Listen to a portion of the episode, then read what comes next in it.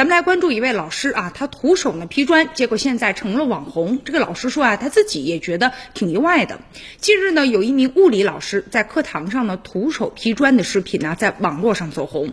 老师呢是云南的一名高二年级的物理老师，叫张辉。他坦言啊，说自己突然间红了，他也觉得特别的意外。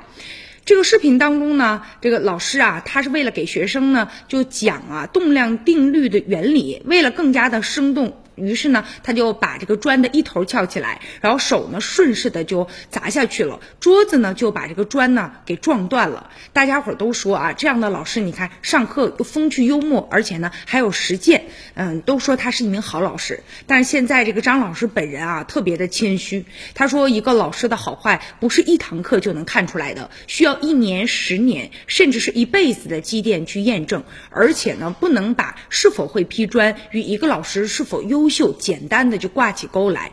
从这句话当中，也可以看出老师他的这种清醒和自谦。当大家伙都纷纷夸赞他的时候，当他在网络上红起来的时候，他还能啊说出这样比较啊自谦的话。其实呢，这也体现了一个老师他的这个素质和品德。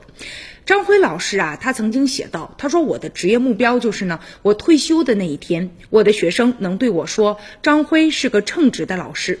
我想这也应该是所有老师的一种追求吧。而批砖呢，也只是这条路上的一个小插曲。”在现实的生活当中啊，就说这个大多数的老师肯定都不会批砖了啊，除了这个物理老师之外啊，呃，也不会有很多的老师可能像张老师一样这么风趣幽默。但是呢，评价一个老师有很多种类型，是吧？有的激情四射，有的呢严谨认真，也有的呢文韬武略，风格当然都不一样。最主要的就是啊，看这个老师有没有认真对待学生的这颗心，他把他的热情和责任奉献给了学生，那这样的老师我们就可以称作是好老师。在您的在学生生涯当中，有哪一位老师是让您念念不忘的呢？